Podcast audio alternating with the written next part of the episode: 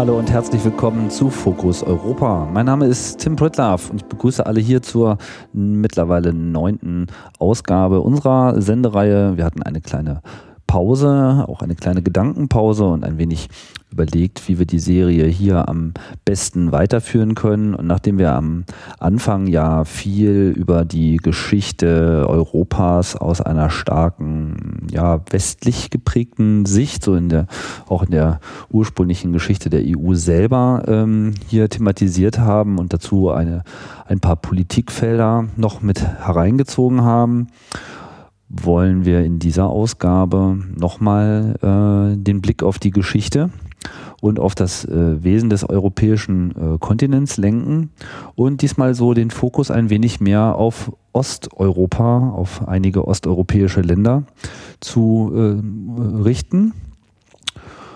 Und dazu begrüße ich äh, Dietrich Beirau. Schönen guten Tag, Herr Beirau. Tag.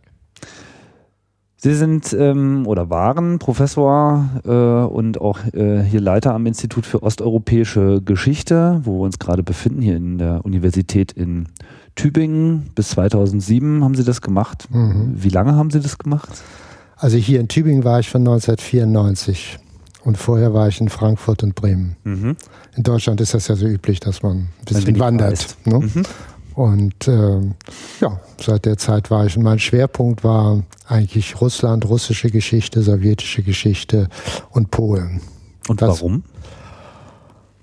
Was hat das, Sie denn zu dem Thema geführt? Es ist relativ zufällig, äh, dass ich zu dem Gebiet gekommen bin. Ich habe ursprünglich angefangen, Geschichte zu studieren und Slavistik. Mhm. Da merkte ich, dass ich nie ein guter Literaturwissenschaftler werde und mit der Sprache das nie so perfekt sein wird. Mhm. Und dann bin ich irgendwann zur Geschichte übergewechselt. Und dass ich dann in Osteuropa und osteuropäischer Geschichte gelandet bin, war eigentlich biografischer Zufall. Okay. Das ist keine weder Biograf, also keine Herkunft, es hat nichts mit meiner Herkunft zu tun. Ja gut, aber so. an irgendeinem Punkt haben Sie dann so das vorher schon gespürt, dass ja, das Thema Sie im Laufe bereit. des Studiums und dann mit der Doktorarbeit, da hat man dann sozusagen äh, wurde man immer engagierter und interessierter an der Geschichte. Und was ist so interessant daran gewesen für Sie? Ähm, es war natürlich die Zeit des Kalten Krieges. Mhm. Äh, ich fing an, ursprünglich war Polen ein Schwerpunkt. Und da ging es dann die Auseinandersetzungen zwischen Deutschen und Polen, deutsche Politik im Zweiten Weltkrieg. Das tauchte damals ja sozusagen wie ein äh, etwas Neues auf, von dem man nichts wusste. Und äh, dann gab es die polnische Literatur, die sich sehr stark damit auseinandergesetzt hat, mit den Erfahrungen im Zweiten Weltkrieg. Und dann so äh, ist so mit polnischer Geschichte konnte man damals wohl kaum Karriere machen und äh, und russische Geschichte war dann auch sehr interessant und da habe ich dann meine Doktorarbeit zur russischen Geschichte geschrieben und bin dann sozusagen immer stärker da eingestiegen. Russische Geschichte, sowjetische Geschichte, polnische Geschichte, Ostmitteleuropa. Ja. Womit äh, beschäftigt sich denn der, der Lehrstuhl des Instituts sich hier primär? Welche Fragen werden denn hier behandelt? Also, das äh, hat auch natürlich, eine, das Institut existiert seit 1953, 54. Äh, es fing an, auch zur Zeit des Kalten Krieges mit der großen Politik, das Verhältnis äh, Deutschlands zur Sowjetunion. Vor allen Dingen Schwerpunkte waren immer schon auch hier die Sowjetunion. Es gab ein, wie hieß das, Arbeitsgemeinschaft für Osteuropa-Forschung. Die haben so dicke Handbücher zur Geschichte äh, und Diplomatie der Sowjetunion äh, produziert. Und gleichzeitig wurde auch immer sozusagen in kleinerem Umfang zu Polen geforscht. Und äh, ich selber, dann kam sozusagen der historische Wechsel von der großen Politik, der Diplomatie, der großen Männer und so weiter. Das ging dann jetzt in die Sozialgeschichte, sodass dann eher die inneren Prozesse, sei es in Polen, sei es in der Sowjetunion, äh, interessant wurden. Also die Revolution und äh, was sind die Ursprünge des Stalinismus? Das waren also die großen Fragen. Damals aber war noch, gab es noch keinen Archivzugang. Äh, den gab es erst seit Ende der Sowjetunion. Und dann stürzte sich alles tatsächlich auf die innere Geschichte der Sowjetunion oder in schwächerem Maß auch auf die innere Geschichte Polens. Äh, soziale Veränderungen, innere Entwicklung, kulturelle Entwicklungen. Und äh, mein Nachfolger, der ist jetzt auf einer ganz anderen Schiene. Äh, das ist eher Industrie- und Ökologiegeschichte in Osteuropa. Mhm. Äh, also die Historiker, und das ist, glaube ich, ein genereller Trend, sind immer weiter weggegangen von der politischen Geschichte hin zur Sozialgeschichte, Kulturgeschichte, Industriegeschichte, jetzt eben auch die ökologischen Probleme des 20. Jahrhunderts. Ähm, so, es hat sich immer weiter wegentwickelt, eigentlich von der klassischen politischen Geschichte. Mhm. Das ist aber so ein allgemeiner Trend, den können Sie auch in der deutschen Geschichte beobachten. Mhm. Ja gut, ich meine, es ist ja jetzt wahrscheinlich auch schon viel aufgearbeitet worden von der äh, Geschichte, da muss man sich ja auch neue Felder äh, genau, suchen. Genau, das hat auch damit natürlich zu tun. Nachvollziehbar. Ähm, es heißt äh, Institut für osteuropäische Geschichte, aber es gibt hier schon einen Fokus auf einen bestimmten Bereich. Ja. Also wenn man jetzt äh, diesen, diesen Begriff Osteuropa nimmt, was muss man sich denn darunter vorstellen? Was genau beschreibt dieser doch recht allgemein gehaltene Begriff? Also es gibt ja seit äh, dem Ersten Weltkrieg diese sogenannten Lehrstühle für osteuropäische Geschichte. Und die mussten sich sozusagen ihren Gegenstand zurechtschneiden. Was ist überhaupt Osteuropa? Das heißt, und, erst mit dem Ersten Weltkrieg kam dieser Begriff so ja, auf? Ja, der mhm. kam erst auf. Vorher war das, äh, es gab einen Lehrstuhl schon vorher in Berlin und Breslau und auch in Wien. Äh, die nannte sich noch äh, zur Geschichte Russlands. Äh, weil das russische Imperium reichte ja bis an die Grenzen Deutschlands, des Deutschen Reiches beziehungsweise Habsburger Monarchie. Und das lief alles unter Russland. Und dass Russland ein Vielvölkerstaat war, wusste man natürlich. Aber eigentlich war, und das gilt dann zu einem erheblichen Teil auch für die Sowjetunion, war alles aufs Zentrum, sei es Petersburg, sei es Moskau, zentriert. Und die anderen Völker spielten eigentlich keine so große Rolle, jedenfalls im wissenschaftlichen Interesse, weil es auch eine sehr stark politisierte Geschichte war. Mhm. Ähm, der Begriff Osteuropa taucht wurde dann sozusagen, wurde lang darüber diskutiert, auch mit den Kollegen in Osteuropa. Es gab in Warschau einen berühmten Historikertag, da wurde darüber diskutiert.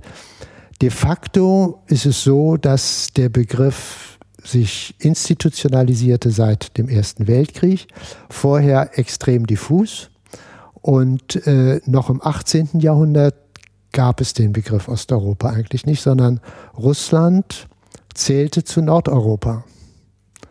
Das war sozusagen der Norden. Katharina die Große im 18. Jahrhundert ist eben äh, noch die Königin des Nordens und nicht des Ostens. Der Osten ist eigentlich erst sozusagen entsteht im 19. Jahrhundert als Begriff und äh, ist immer in Deutschland jedenfalls, manchmal auch in der Selbstwahrnehmung, ein bisschen pejorativ äh, besetzt, im Sinne von der Osten ist rückständig, ist barbarisch, ist bäuerlich, im Unterschied zur städtischen Zivilisation im Westen. Also es war immer etwas negativ. Und äh, nach dem Ersten Weltkrieg wollte eigentlich, wenn man so will, niemand zum Osten gehören. Alle wollten wie die Mitte oder der Westen mhm. sein, weil dieser Begriff im deutschen Sprachraum nicht so positiv besetzt ist. Sie können das bis heute noch merken. Ja. Also Polen etwa sind immer sehr empfindlich, wenn man sie zum Osten rechnet. Ne? Sagen, wir sind doch katholisch und wir gehören doch zur abendländischen Kultur und so weiter. Und so. Ja, also verstehen sich einfach mehr als Teil des Zentrums, wo genau, das jetzt wiederum Genau, ist. nicht. Mhm. Und, ähm, und in Deutschland aufgrund gerade dann gab es immer einen, ja, sehr negativen doch sehr stark negativ konnotierten Begriff vom Osten. Manchmal romantisch verklärt, also wenn es um die Literatur und die Kultur geht, also Dostoevsky als so ein großes Symbol, der hat fasziniert und zugleich distanzierte man sich davon, aber ähm, es ist eben ein höchst ambivalenter, eher negativer Begriff gewesen. Nicht? Wie weit das heute noch ist, ich glaube, heute ist es. Ist das denn im Osten auch so empfunden worden? Ja, im Sinne von Kränkung natürlich. Nicht? Das, oder umgekehrt der Westen, Deutsch, vor allen Dingen dann die Deutschen, weil das immer die ersten waren, mit denen man da konfrontiert war. Die sind arrogant und, äh, und äh, halten sich für was Besseres. Das ist schon eindeutig ja. äh, so gewesen. Nicht? Da ist ja auch was dran. Ist ja auch was dran. Ja, ja, genau. Nicht? Also das ist, kommt nicht von, von ungefähr. Ja. Und äh, die westliche Perspektive war immer unifizierend, ist es zum Teil ja bis heute. Wenn man manchmal die Nachrichtensprecher hört, dann merkt man, was da alles zum Osten gerechnet wird. Manchmal fängt das schon bei Ostdeutschland an. Mhm. ja. Also die ehemalige DDR. Ne? Ja. Und ähm, also man merkt sozusagen am Alltagssprachgebrauch, dass Ostens immer noch nicht so das äh, ist nicht gleichwertig mit dem Westen. Ja. Ähm, das ist die Außenperspektive. Und äh, die Binnenperspektive ist operiert eigentlich gar nicht mit diesem geografischen Begriff, sondern zumindest seit dem 19. Jahrhundert ist die Selbstwahrnehmung jedenfalls für die etablierten Völker wie Polen, Tschechen, Ungarn, ist eigentlich ausgesprochen national. Äh, es würde, glaube ich, kein Ungar auf die Idee kommen, sich zum Osten zu zählen oder sich darunter zu subsumieren. Ne? Mhm. Und das in Deutschland ungarische Geschichte, sofern sie überhaupt behandelt wird, äh, unter Südosteuropa läuft, das stößt immer auf Vorbehalte, ähnlich wie bei Polen, wenn Polen zu Osteuropa gerechnet wird. Mhm. Das, also dort ist die Eigenwahrnehmung eigentlich ausgesprochen national und das gilt in zunehmendem Umfang natürlich auch für die Völker auf dem Balkan, also Serben, Kroaten und so weiter. Und ähm, ja, ambivalent, zum Beispiel bei Weißrussland, also wie weit gehört man zur russischen Kultur oder bei der Ukraine, wie weit zählt man sich zur russischen Kultur. Die Russen unterscheiden zwischen Russisch, Ruski und Russländisch, was nicht national ethnisch also was zu, ist, zu, Russland gehört, was zu aber Russland nicht gehört. Ist, ja, nicht also zum Beispiel die Tataren an der Wolga oder so sind eben russländisch. Ja. Und äh, das ist nun eine lange Diskussion in Russland, denke ich, seit der Entstehung des, der Dissidenten in den 60er, 70er Jahren, dass darüber diskutiert wird, was ist russisch, was ist russländisch. Ähm, Solzhenitsyn war also eher als berühmter Vertreter des russischen Nationalismus, eines konservativen Nationalismus, wollte schon eine Konzentration auf das Russische wobei das Russische dann auch die Ukrainer und Weißrussen einschloss. Das heißt, er setzte Russen mit Orthodoxen eigentlich gleich mhm. und sagte, ja, es gibt Unterschiede, selbstverständlich in der Sprache und so, aber es sind Teil dieser orthodoxen Welt. Er hat also sozusagen einen kirchlich geprägten Begriff des Russischen. Und es gibt das andere Extrem heute Nationalisten, die es ethnisch verstehen. Ja.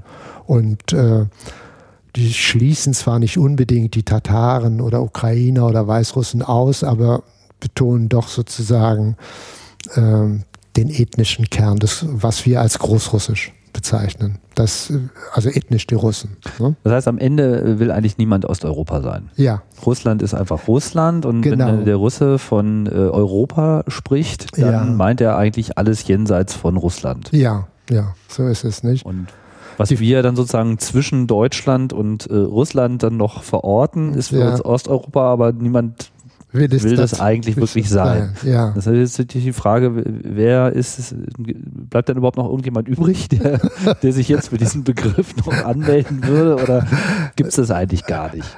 Sendung ja. Ich meine, man braucht irgendwelche Begriffe, um, wenn man sozusagen pauschalisiert, verallgemeinert, kommt man wahrscheinlich ohne diesen Begriff nicht aus. Äh, es gab dann ja diesen Begriff Ostmitteleuropa, also etwa die Zeitschrift heute, die sich wissenschaftlich mit Polen, Tschechien, Balten beschäftigt, heißt eben Zeitschrift für Ostmitteleuropa-Forschung. Mhm. Ne?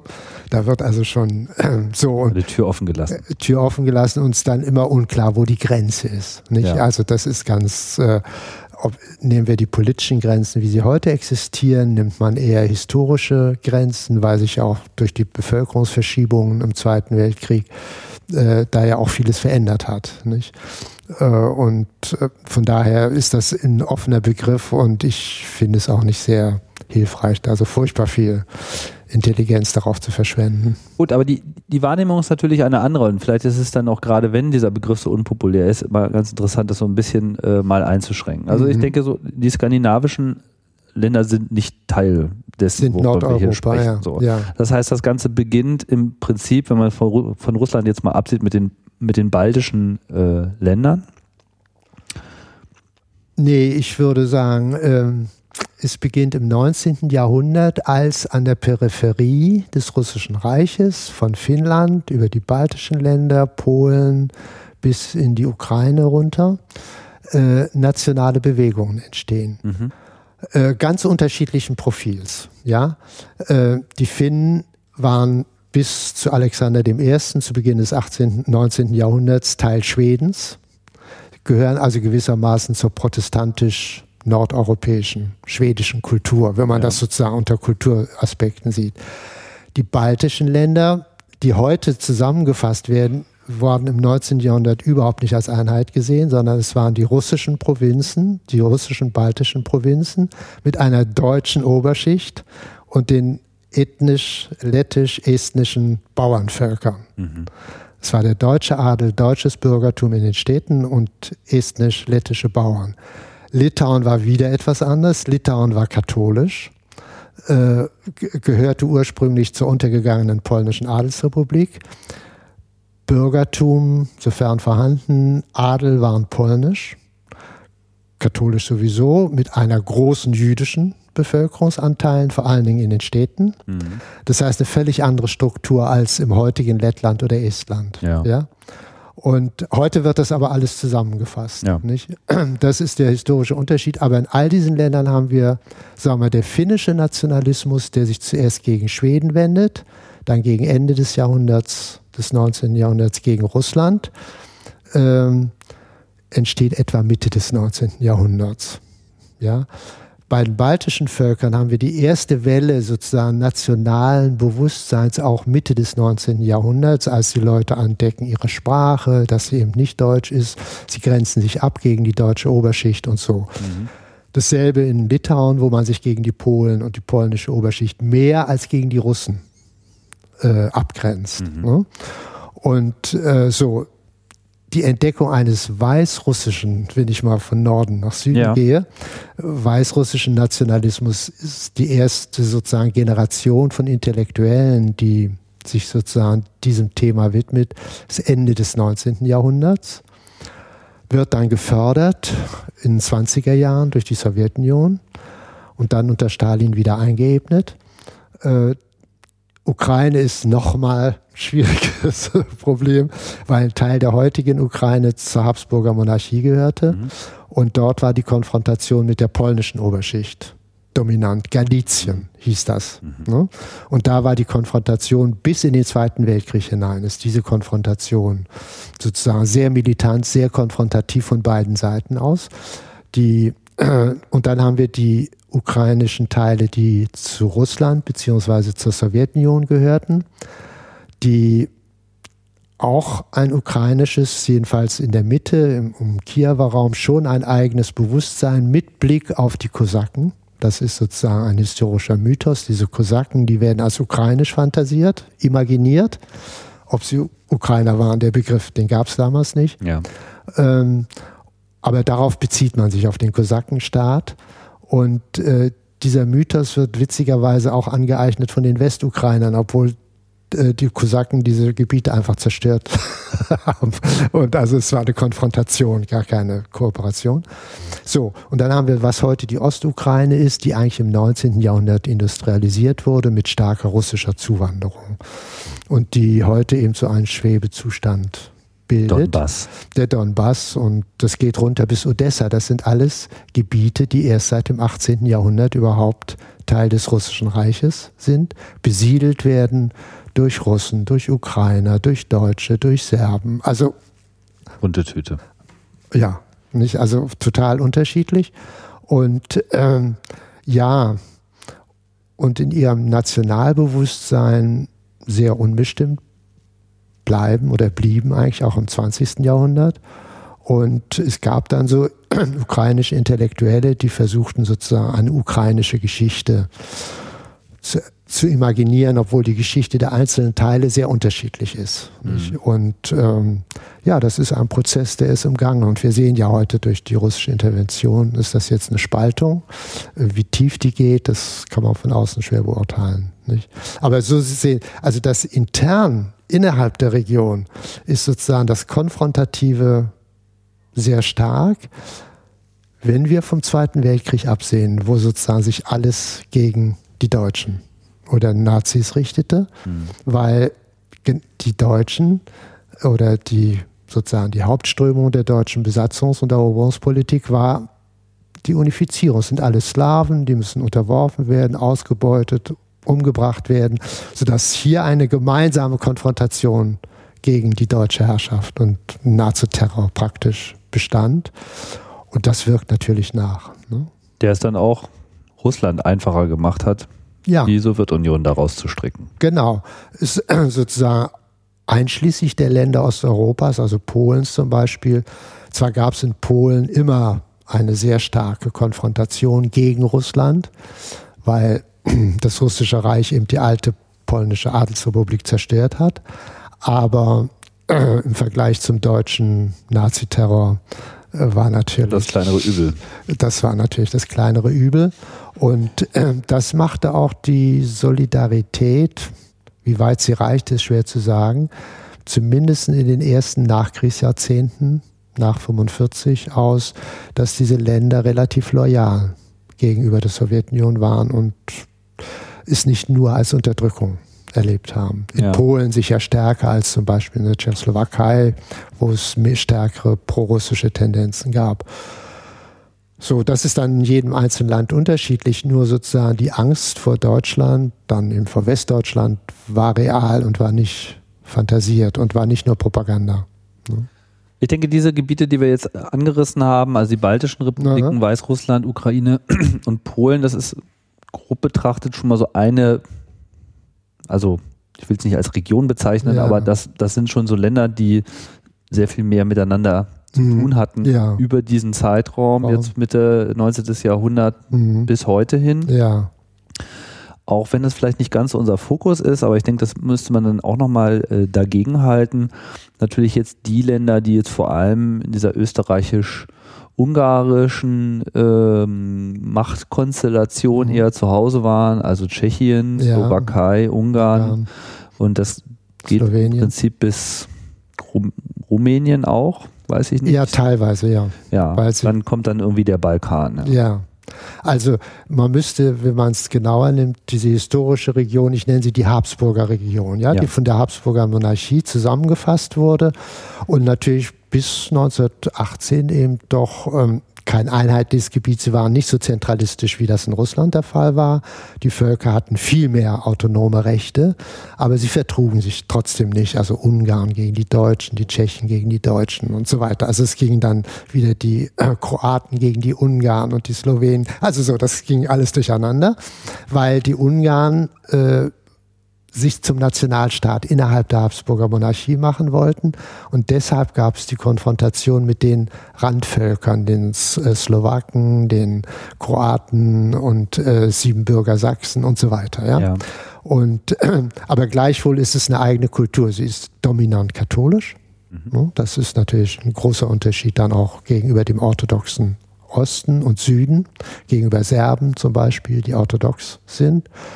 Ähm, die tschechische Population ist sozusagen von ihrer kulturellen Prägung her, unterscheidet sich nicht wesentlich vom Deutschen. Das ist Mitteleuropa, Bürgertum, Handel, äh, relativ frühe Kommerzialisierung auch des ländlichen Sektors. Ja. Also es sind nicht die klassischen Bauern, wie wir sie das aus Polen oder der Ukraine kennen, ja, sondern das ist schon sehr modern.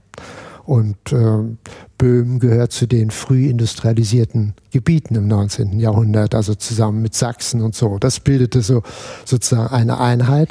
Äh, und von, wenn heute die Tschechoslowakei oder Tschechien zum Osten gerechnet wird, ist eigentlich Quatsch. Ne? Ja. Es liegt nur an der Sprache. Es ist slawisch ja und slawisches Osten.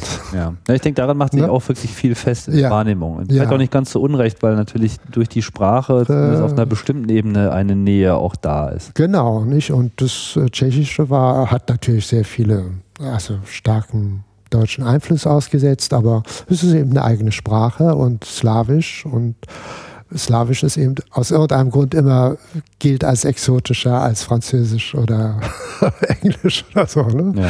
Das ist nun mal so. Ja, als Westdeutscher in den 80er Jahren hat man das Ganze ja noch als Tschechoslowakei äh, ja. wahrgenommen. Ja, Diese Kunstgebilde aus diesen beiden Ländern, die sich ja dann relativ zügig voneinander äh, verabschiedet haben. Ja.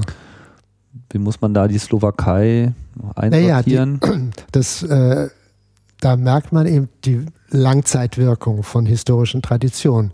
Die Slowakei gehörte zum Königreich Ungarn, war sehr katholisch geprägt, äh, während die tschechischen, böhmischen Landesteile waren ja zum Teil deutsch, zum Teil tschechisch und ähm, sind gewissermaßen Opfer der Gegenreformation gewesen. Das heißt, die Wiedereinführung des Katholizismus in böhmischen Ländern ist gewalttätig erfolgt, mhm. äh, repräsentiert durch aus dem Ausland kommende, nicht nur aus Deutschland, sondern aus verschiedenen Ländern kommende große Adlige, die sich sozusagen zur Stütze der Habsburger, der katholischen Habsburger Monarchie gemacht haben. Und sobald die Republik entstand, Tschechoslowakei, entstand sozusagen eine Bewegung los von Rom weil Rom wurde mit Habsburg gleichgesetzt mhm. und mit Deutsch. Mhm. Ne? So, also Deutsch erscheint in unterschiedlichen Varianten. ja, ja. Und äh, von daher, und deshalb waren sie auch relativ offen dann nach dem Zweiten Weltkrieg für den Kommunismus. Also die Kommunistische Partei war in der Tschechoslowakei eine neben Jugoslawien oder neben dem serbischen Teil war es äh, das Land Osteuropas, wo die kommunistische Partei ähnlich wie in Italien, Frankreich stark war. 30 bis 40 Prozent äh, der Bevölkerung waren pro-kommunistisch, pro-russisch. Völlig anders als in Polen, ne? wo die kommunistische Partei eigentlich, wie die Polen sagen, aus Juden bestand, die aus Russland kamen. Ne? Das ist übertrieben, aber in der Tendenz nicht ganz falsch, mhm. ne? weil der Katholizismus war so stark in Polen ähm, da hatten die Kommunisten nichts zu melden. nichts zu melden. Ah, ja. Und die mussten sich also sehr anpassen. Ja, es ne? ist ja sehr interessant, so dieses äh, das geografische und, und, kulturelle, und sprachkulturelle ne? mit diesen religiösen Aspekten zu verbinden, da das spielt sicher eine Rolle. Ja, das leitet sich auf einmal eine gewisse Logik bei ab, die einem sonst vielleicht nicht so ganz ja. klar ist. Man sieht es auch in Polen, wurde Deutschtum mit Preußentum gleichgesetzt und Preußentum war evangelisch. Mhm. Da war also nach Osten hin die Abgrenzung gegen die Orthodoxen und nach Westen gegen die Protestanten, mhm. weil die preußisch waren. Stimmt so nicht genau, aber tendenziell. Ja, ich meine, man muss sich ja nur mal so äh, Karten anschauen, äh, gerade wie sich das so in Deutschland, wie sich überhaupt das Deutsche Reich äh, überhaupt auch erst gefunden hat. Was ja. für ein Flickenteppich das war, war während ja. drumherum schon größere äh, nationale Gebilde ja. wie Frankreich und so weiter sehr stabil über sehr ähm, große Landstriche mhm. sich ausdehnten, bestand ja Deutschland noch aus hunderten Kleinstflecken, bis ja. überhaupt mal das Wort Deutschland äh, als Klammer da äh, hat mhm. gültig verwendet werden können. Mhm. Mhm.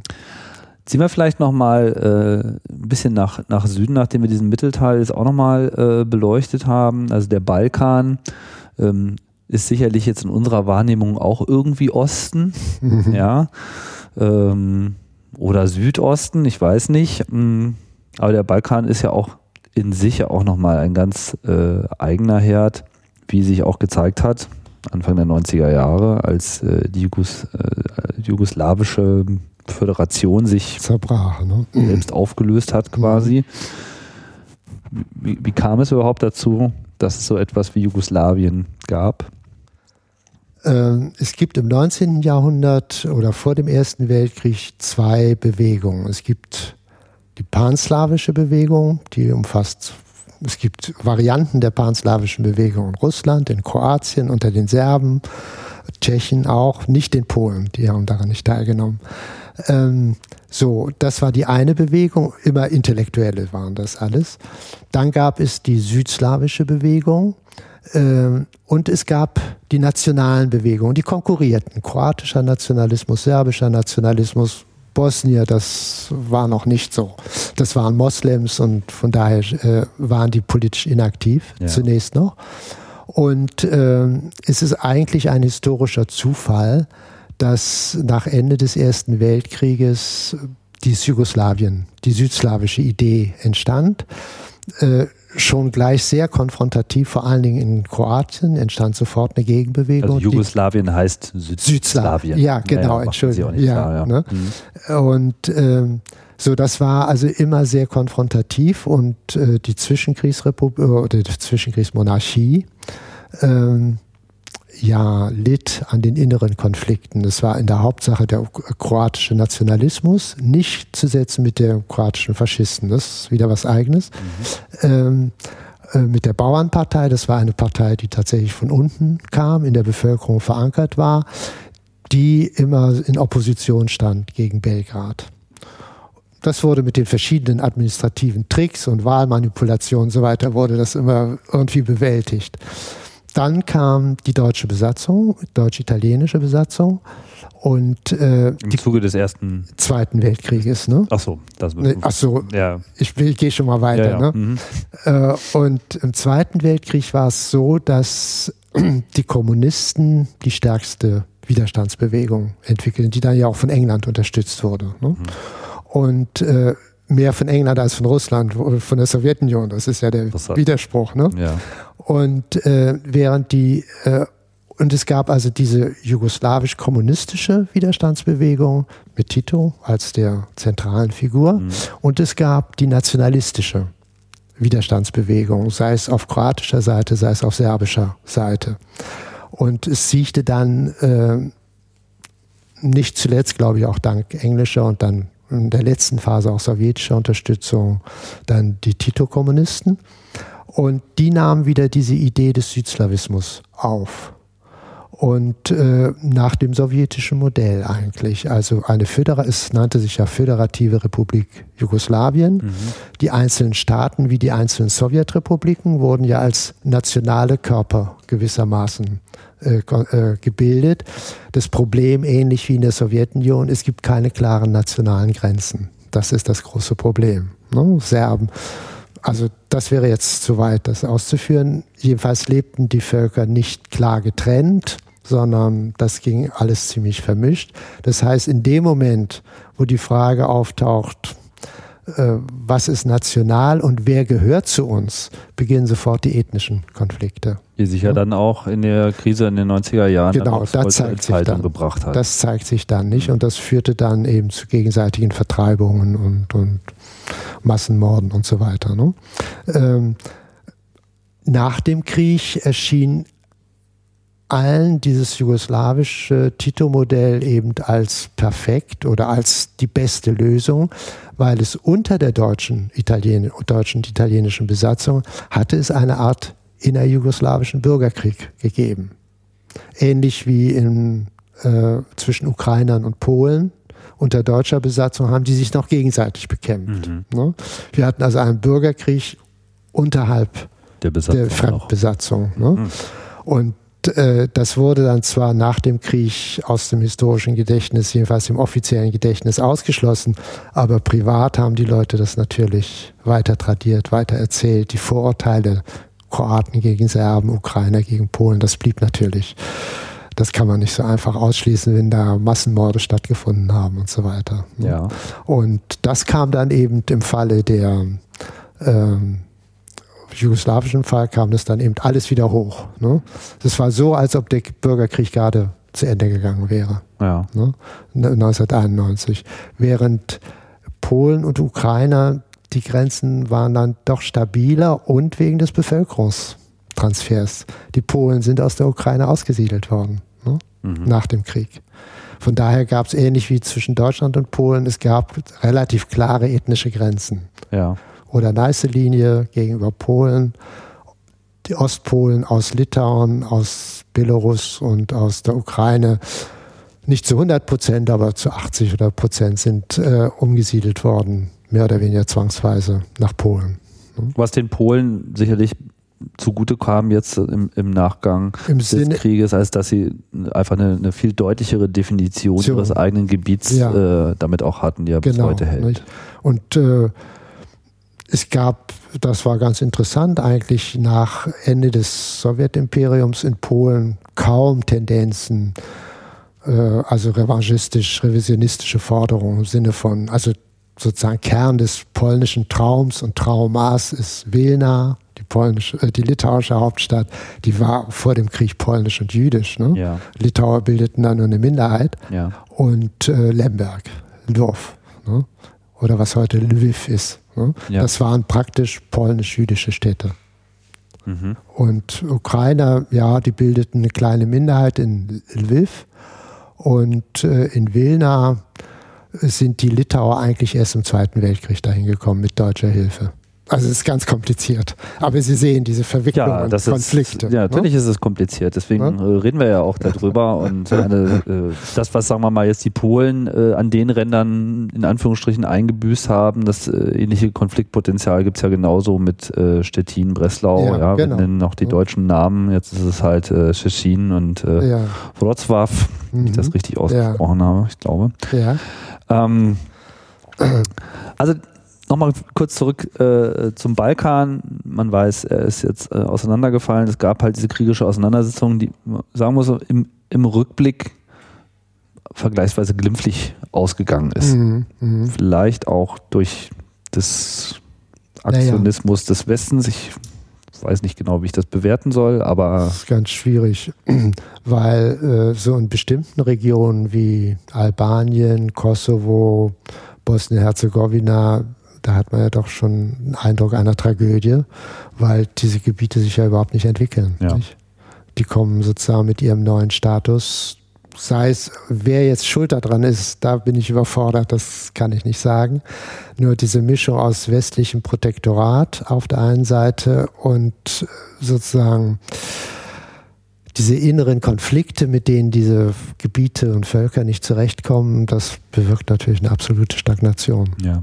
Und äh, so, das sieht dann für Serbien oder Kroatien, glaube ich, dann doch immer noch ein Stückchen besser aus. Ja, Nicht? sicherlich. Ne? Also es gibt ja auch, äh, ich denke, das ist auch so im Wesentlichen die Wahrnehmung, dass so aus diesem Jugoslawien-Konflikt vor allem jetzt erstmal so Serbien, Bosnien und Kroatien und Slowenien ja schon sehr früh, Ja, ja sehr früh da rausgezogen, weil die irgendwie ja. kulturell gut abgegrenzt waren. Ähm, das ist sozusagen mal so das, das, das Kernland, was jetzt auch, sagen wir mal, die Perspektive hat, so mit der Europäischen Union Union. besser äh, klarzukommen. Und dann gibt es ja viel Streit mit Montenegro, Albanien und Mazedonien, so Ja. auch dann wiederum Ja, ja, da weiß man gar nicht, wie das. Genau. Jetzt, jetzt machen wir doch mal die Kiste zu. Äh, dieser letzte Streifen, ich Mhm. weiß nicht genau, wie man den so gruppieren soll. Da ist vor allem erstmal Rumänien, was äh, irgendwie zu gar nichts gehört, hat man auch so den Eindruck. Na, es ist kulturell ist es gespalten. Äh, Siebenbürgen, Transsilvanien, je nachdem, wie man es nennt, war Teil der Habsburger Monarchie, Mhm. sehr stark geprägt durch die ungarische Minderheit. Äh, Säckler hießen die, oder ein Teil davon hießen Säckler, und die Siebenbürger, Sachsen, also eine schon im Mittelalter dort lebende deutsche Minderheit Ja. Äh, die auch eine eigene politische Formation gebildet hat. Man kann das nicht als Staat bezeichnen, aber so ständische Staatlichkeit, so etwas hatten die gebildet, Ja. bevor sie Teil des, der moderneren Habsburger Monarchie wurden. Sie waren immer Teil des ungarischen Königreiches, während Walachei und ähm, Moldau, also nicht die heutige Moldau war, sondern was weiter westlich liegt, die Moldau, äh, die waren ja Teil des osmanischen Herrschafts- und Einflussbereiches. Sie waren zwar formell mehr oder minder autonom, aber de facto unter osmanischer Herrschaft. Äh, sie mussten Steuern bezahlen und dergleichen. Und äh, die Osmanen haben dann nachher eine griechische Oberschicht dahin geschickt, sodass also bis zur Etablierung von Moldau und Walachei als eigenen Staaten äh, dort eine griechische Oberschicht war. Mhm. Äh, aus ähm, die sogenannten, jetzt komme ich auf den Namen nicht, es gibt einen Stadtteil, Phanarioten. Die sogenannten Phanarioten, das ist ein Vorort von Istanbul und äh, die haben sozusagen die Moldau und Walachei ausgeplündert und äh, bis die beiden Regionen erstmal selbstständig wurden, dann als Staaten, als selbstständiger Staat Rumänien, dann erst 1878 nach einem der Balkankriege entstanden. Varnarioten bezieht sich das auf, auf Varna im heutigen Bulgarien? Nein, auf Fanari. Das ist ah. Fanari, das ist ein Stadtteil von Istanbul. Ah, okay, gut. Und dort saßen sehr reiche Griechen, die so eine Art, man muss sich das als Pachtsystem vorstellen. Die äh, osmanische Führung hat die Provinzen als Pacht an diese reichen Griechen vergeben. Mhm. Ja, also sehr wie kompliziert das ist. Ne? Äh, das war leichter, als wenn die Türken direkt, Türken haben nicht direkt dort geherrscht, im Unterschied zu Bulgarien, Mazedonien, so wo die türkische Herrschaft direkt war. Ja. Äh, es gab auch keine türkische Minderheit in Walachei und Moldau. Also insofern waren die immer autonomer äh, viel besser sind sie auch nicht davon gekommen unter der griechischen Herrschaft. Das heißt, man muss vor allem diese ganzen Regionen auch erstmal so unter ihrer osmanischen äh, Geschichte her betrachten. Ja, ja, ja, genau. Nicht? Und das ist eben äh, sehr unterschiedlich. Zuletzt von osmanischer Herrschaft befreit haben sich die Albaner, die in sich auch noch wieder keine Nation sind, sondern katholisch-orthodox. Unterschiedlich. Ähm, so, das ist äh, 1913. Nicht? Da sind die äh, in den letzten Balkankriegen 1912, 1913 wurden die Osmanen äh, endgültig aus dem Balkan vertrieben. Mhm. Dann blieb nur noch dieser kleine Zipfel, äh, der heute noch äh, türkisch ist. Ne? Und äh, so spät ist sozusagen die Befreiung die endgültige Befreiung von osmanischer Herrschaft. Ob das eine Befreiung war, ist dann nochmal eine andere ja, Geschichte. Eine Änderung der Machtverhältnisse auf jeden Fall. Ja, ja nicht? Und die Durchsetzung und die eben sehr virulente Durchsetzung des nationalen Prinzips, also viel heftiger als zum Beispiel in manchen Regionen Osteuropas, nicht Weißrussland oder Ukraine. Ja.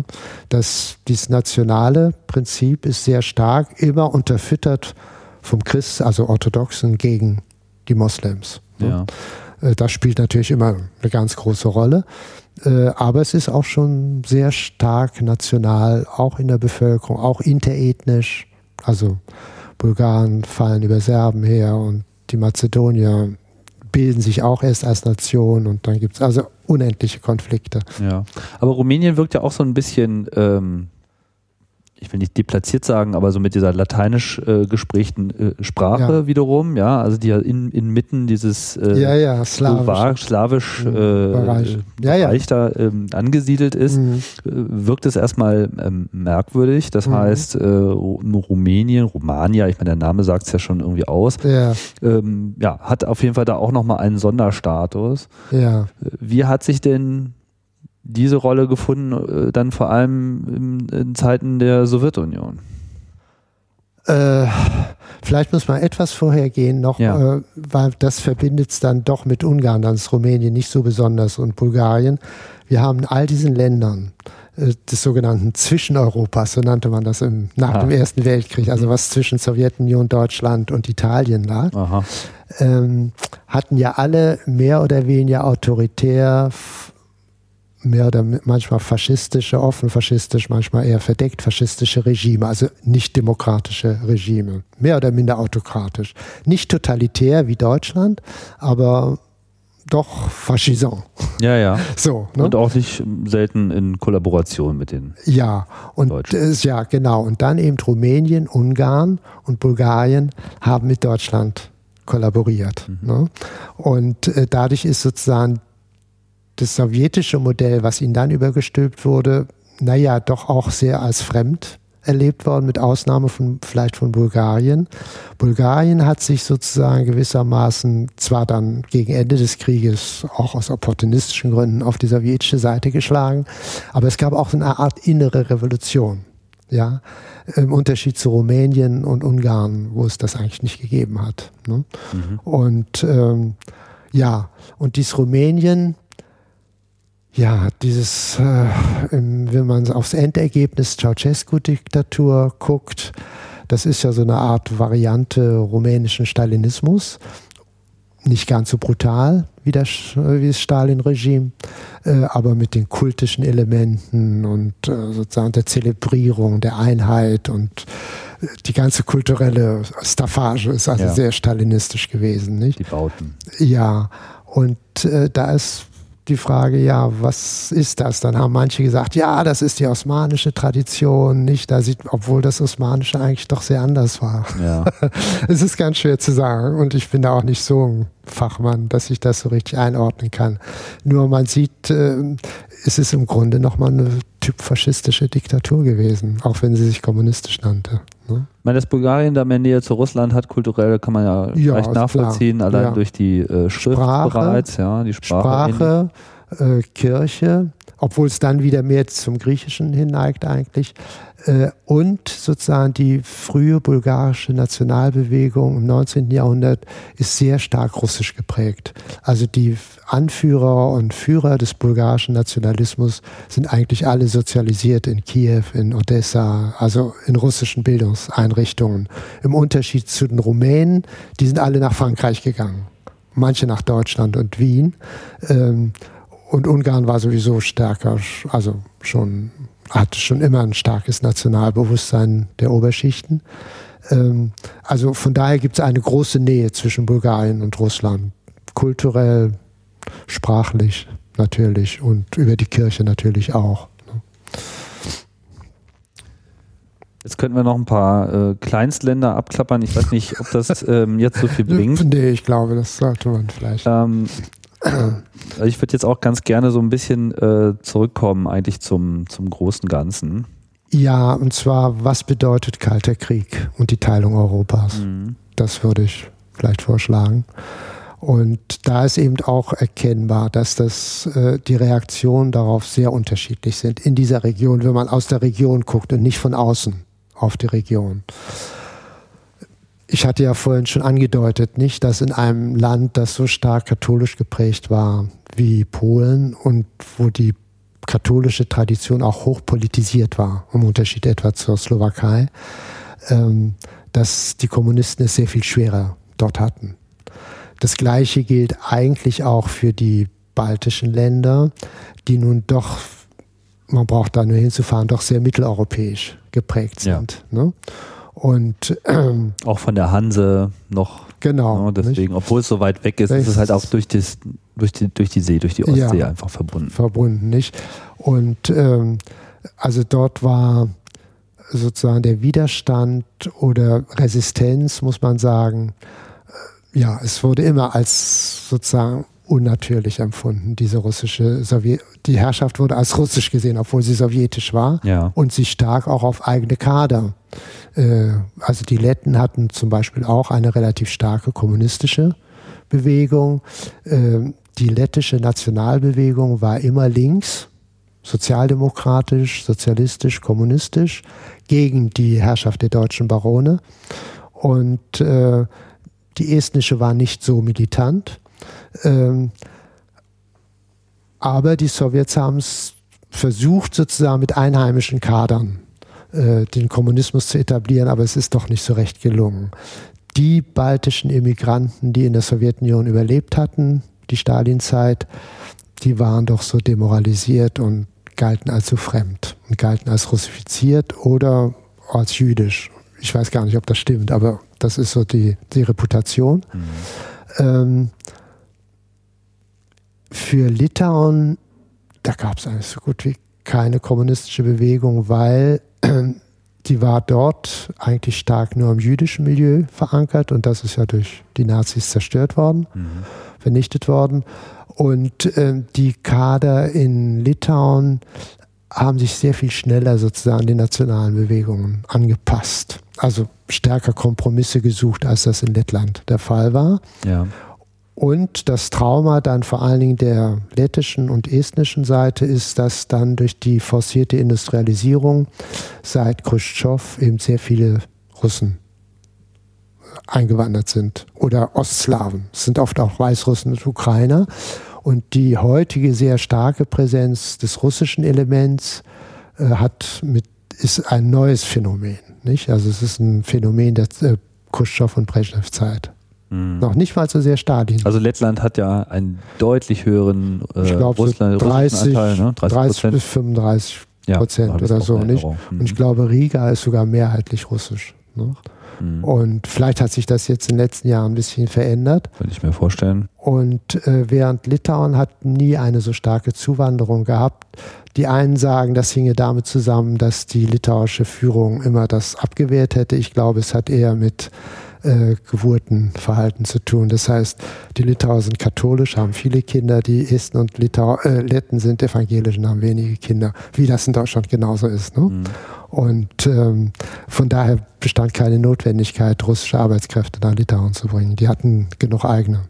Aber das ist ein spezielles Problem. Ja, ja das sind ja auch mal solche Details, die, ja, ja, die Dinge in Bewegung Ja, bringen, nicht. Und äh, Lettland hat, bei alle Länder haben sehr viel, bis zu 20 Prozent ihrer Bevölkerung im Zweiten Weltkrieg verloren, sei es durch die deutsche Besatzung, sei es durch die russische Wiedereroberung.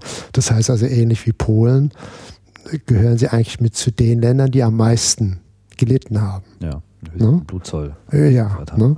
Mhm, mhm. Gibt da ja auch noch so eine kleine Ecke, Königsberg, die russische Exklave. Ja. Wie konnte die sich denn da überhaupt halten? Ich meine, das ist ja ein, auch mal ein deutsches Gebiet gewesen. Ja. Naja, ähm, ich sitze gerade über Geschichte 1945 und wie die Russen mit Begeisterung also Königsberg äh, erobern. Und äh, wie haben sie es genannt? Die Höhle, die Höhle des preußischen Löwen. Äh, Königsberg wurde auf einmal sozusagen zum Inbegriff des äh, Preußentums und Faschismus und so weiter. Ne? Ähm, naja, äh, die zugewanderte Bevölkerung nach 5, also die Ausweisung der Deutschen und die Zuwanderung ganz unterschiedlicher Bevölkerungsgruppen in dieses Gebiet naja, die haben wohl Schwierigkeiten, sich da irgendwie sozusagen zu etablieren. Ich kenne mich nicht so genau aus, was da eigentlich passiert, aber es ist wohl auch eine sehr korrupte lokale Elite, ähm, die dieses Gebiet ja, also schlecht, eher schlecht als recht verwaltet. Und jetzt neu, seit ein paar Jahren wieder gewinnt es wieder ans Bedeutung als gewissermaßen Stützpunkt für russische, fürs russische Militär. Es war ja praktisch wie eine Art Garnison, ja. sowjetische Garnison. Im Grunde war das die Funktion von diesem Kaliningrader Gebiet. Dann kam die Perestroika und man wusste eigentlich nicht so recht, was man damit machen sollte. Und äh, ja, und jetzt scheint es mir, dass es wieder so aufgerüstet wird. Ne? Mhm. Und ja, sonst ist man ein bisschen ratlos, was man mit dem. ja, es ist auch so eine Region, aus der man nichts hört. So, es ist, also, ja, ich weiß nicht, ob das nur mir jetzt so geht, aber. Äh ja, es gab mal die Bankenkrise, hat also dort in Kaliningrad angefangen. Da gab es den ersten Bankenkrach in, der, ah, in ja. Russland, ja. Okay. Aber wie gesagt, es ist tatsächlich so, äh, aus Moskauer Sicht ist es ein strategisches Territorium. Äh, die einheimische Bevölkerung naja, die hat Mühe, sich sozusagen zu adaptieren. Ne? Mhm. Profitiert ein bisschen durch die Nähe zum, zu Litauen und Polen. Aber, also ich weiß auch nicht. Das ist so, man weiß nicht so recht, was man damit machen soll. ist aber kein großes, also unter Europa-Gesichtspunkten ist es kein großes Problem. Weder die Litauer sind aggressiv.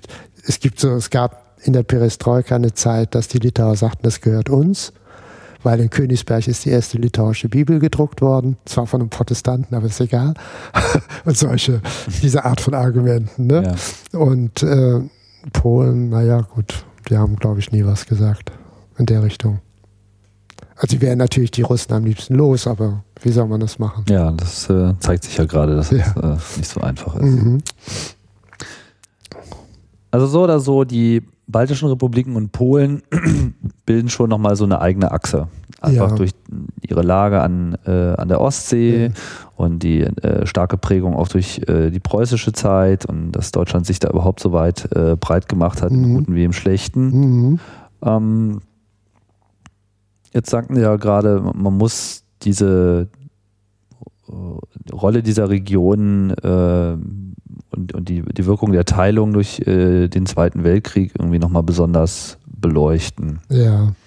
Was ist denn sozusagen, was muss man denn verstehen? Weil äh, worauf ich eigentlich auch hinaus will in dem Gespräch, ist so ein bisschen zu begreifen, wie sind diese Länder aufgestellt, jetzt wo es dann halt die Wende gab und auch den Zusammenbruch der äh, Sowjetunion. Jetzt erleben wir wieder das Wiedererstarken Russlands und jetzt äh, haben wir es ja auch gerade mit so einer neuen Konfrontationssituation äh, zu tun. Mhm. Ich will jetzt gar nicht so spezifisch auf die Ukraine heraus, sondern es ist ja auch etwas, was sich in Polen und in den baltischen äh, Ländern jetzt auch, die sich sehr stark machen in dieser ganzen ja. äh, Debatte, die ja mittlerweile auch zur NATO gehören und von daher auch einfach in einer ganz anderen, ganz anderen Rolle sind, als ja. es noch vor 50, 60 Jahren war. Ja.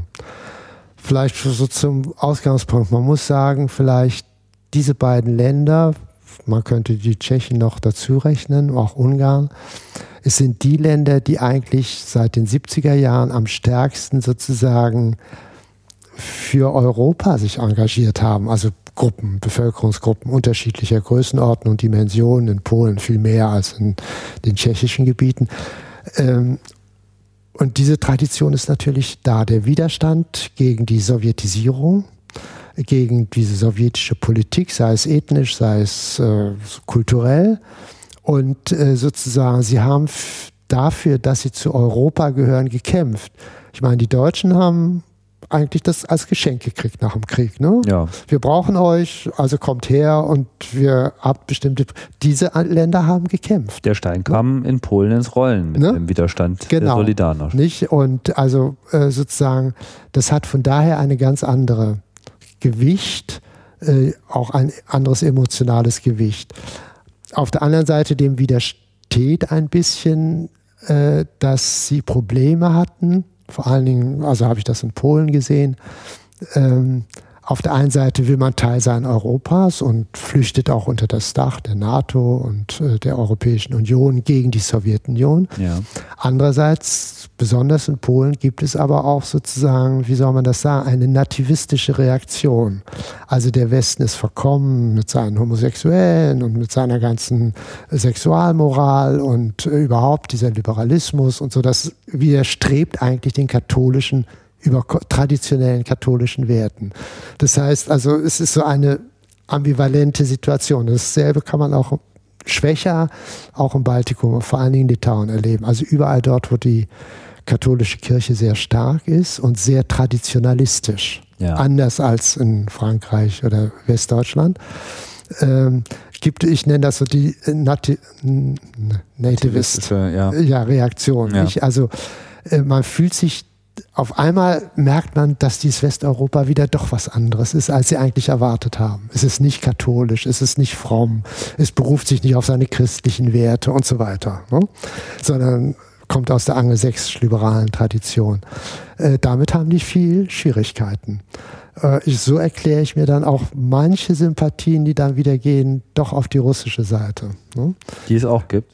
Die ist äh, in Polen wenig, aber in Ungarn. Ne? Mhm. Und äh, ich glaube nicht, dass sie sehr stark sind. Aber sozusagen dieser Widerspruch gegen das liberale Projekt Europäische Union, ähm, das ist nicht zu unterschätzen. Ja. Und, ja, Im äh, Falle von äh, Herrn Orban, dem Regierungschef in, in Ungarn, sehr umstrittene ja. Persönlichkeit, ist ja auch so, dass er sehr in offen In Tschechien haben sie es ja auch, nicht? Äh, der jetzige Präsident, ich komme jetzt nicht auf den Namen, ist ja auch sehr anti-deutsch, sehr anti-europäisch, sehr kritisch, eher für Russland. Das hat auch mit materiellen Interessen natürlich zu tun. Ja. Ähm, aber das ist doch, also diese Länder, so sehr sie für Europa gekämpft haben, dass sie dazugehören und aus dem sowjetischen Einflussbereich rauskommen, so sehr haben sie natürlich Probleme mit dem, ich sag mal so, liberal geprägten angelsächsisch-westeuropäischen Projekt. Hm? Wie viel ist denn davon jetzt einfach nur die Feststellung der kulturellen, vielleicht religiös geprägten Unterschiede? Mhm. Und, und, wie viel ist davon noch die äh, nationalsozialistische deutsche Kriegsvergangenheit? Gerade jetzt im direkten Verhältnis zu, ja. zu Deutschland, ja. anderen Länder ausgenommen. Das spielt immer noch eine Rolle. Also die, ich weiß jetzt nicht genau den Namen der Partei, also die Kaczynskis, die Gegner, ja. nicht? Äh, die spielen schon immer noch mit dieser Karte, nicht? Und sagen ja auch, äh, Europa das sagen ja nicht nur die Polen oder diese Polen, Europa ist durch Deutschland, äh, ist sozusagen eine Variante deutscher Vorherrschaft in Europa auf dem Kontinent. Das sagen die Griechen und andere ja auch. Ja, ist ja auch was dran. und äh, das wollen wir nicht. Dasselbe, damit spielen auch die Tschechen. Die tschechische politische Führung ja. spielt auch damit. Das hat äh, in der tschechischen Gebieten noch mehr damit zu tun als in Polen. In Polen wird schon sehr lange über das Verhältnis zu Deutschland debattiert, also seit den 70er Jahren. Und es gab sehr kontrovers in der äh, Opposition, wurde immer wieder darüber diskutiert, angefangen mit dem Brief der Bischöfe von 1967, glaube ich. Ich weiß nicht, kurz erläutern. Also, ja, weiß ich nicht, was das ist. Äh, es gab damals die Diskussion innerhalb der katholischen Kirche, die Diözesangrenzen neu zu ziehen. Denn nach dem Krieg waren die, äh, die äh, polnischen Bistümer in den Oder-Neiße-Gebieten, also den früheren deutschen Gebieten, immer noch provisorisch. Ja. Und die polnischen Bischöfe, auch um sich gegenüber der kommunistischen Führung zu legitimieren, wollten immer, dass die katholische Kirche endlich die neuen Grenzen anerkennt. Ja. De facto hat sie sie anerkannt, aber nicht de jure. Mhm. Und um das zu erreichen, um auch und die deutschen westdeutschen Bischöfe waren in Rom natürlich auch mächtig und wollten das nicht, diese Anerkennung. Ja. Und äh, deshalb der Brief der polnischen Bischöfe an die Deutschen eine Versöhnung. Das war der erste Schritt sozusagen zur Versöhnung zwischen Deutschen und Polen. Noch bevor es in Deutschland die äh, ja. neue osteuropäische ja. Politik mit Willy Brandt gab. Genau, nicht? also es gehört sozusagen mit dazu. Ja. Und die deutschen Bischöfe, naja, die haben verhalten reagiert. Also nicht so positiv, wie die polnischen Bischöfe das erwartet haben. Dafür kam die katholische Kirche in Polen natürlich unter den äh, Ruf des Verrats. Ihr verratet polnische Interessen, also wurde sehr heftig äh, äh, bekämpft. Aber das ist der erste Schritt. Und damit begann dann eine Diskussion, wie müssen wir unser Verhältnis denn zu Deutschland nun eigentlich organisieren. Das ist eine Dauerdiskussion in der polnischen Opposition. Ne? Das gibt es nicht auf tschechischer Seite. Das Problem dieser Sudetendeutschen, die da 45 vertrieben worden sind, das ist ein Thema in der tschechischen Öffentlichkeit im Grunde erst seit der Wende. Und die sind damit überfordert. Das ist so abrupt. Vorher waren das eben die Faschisten, die man vertrieben hat, und damit hatte sich das erledigt, dass das nun ambivalenter auch war. Und äh, naja, und damit hat die tschechische breitere Öffentlichkeit relativ große Schwierigkeiten, jedenfalls die politische Öffentlichkeit. In der Praxis ist es, glaube ich, kein so großes Problem. Aber damit wird gespielt. Ne? Und äh, die, die gegen dieses europäische Projekt sind so, wie es ist, also Finanzkapitalismus, Liberalismus, so, die spielen dann auch immer mit dem antideutschen Faktor, nicht? Das spielt immer noch eine Rolle. Ich glaube nicht zentral, aber man kann es immer wieder aus der Kiste holen. Ja. Ich meine, Sie aus England, äh, wenn Sie dort leben, werden Sie es ja auch sehen, diese unentwegten Kriegsfilme und zum hundertsten Mal hat ja, er gewonnen ja. und so, nicht? Äh, es nimmt ja kein Ende. So, warum sollen die nicht auch damit spielen? ja, ja, ich meine, es hat so ein bisschen was von äh, wasch mich und aber mach mich nicht nass, ja. Also ja, dieses, äh, wir würden schon jetzt ganz gerne mal äh, unterkommen ich sage das jetzt gar nicht abwerten, ich meine, kann, ja. ich kann das auch gut nachvollziehen. Ja. Ich meine, das ist natürlich ein Prozess, der ja auch in Deutschland sehr lange gedauert hat. Meine, genau. In Deutschland war natürlich die Niederschlagung äh, so total und, und die Verzweiflung dementsprechend groß und dann eben auch diese, diese enorme äh, amerikanische Engagement äh, ging es natürlich dann sehr schnell, zumindest mit Westdeutschland, dann halt mhm. da einfach diesen Weg ja. anzutreten gepaart mit ein paar äh, klugen ähm, Politikern, die, ja. sagen wir mal, die, die Zeichen der Zeit zumindest so weit zu deuten wussten, mhm. dass einfach der Friedensschluss einfach ähm, ganz vorne stand und einfach äh, unerlässlich war. Und das äh, hat ja dann eigentlich auch eine ganze Menge Dinge äh, in eine Richtung geleitet, wo man ja heute nach wie vor sagen kann, so das Projekt Europa hat ja sein Kernziel eigentlich ja, erreicht. ja. ja. Äh, jetzt ist halt die Frage,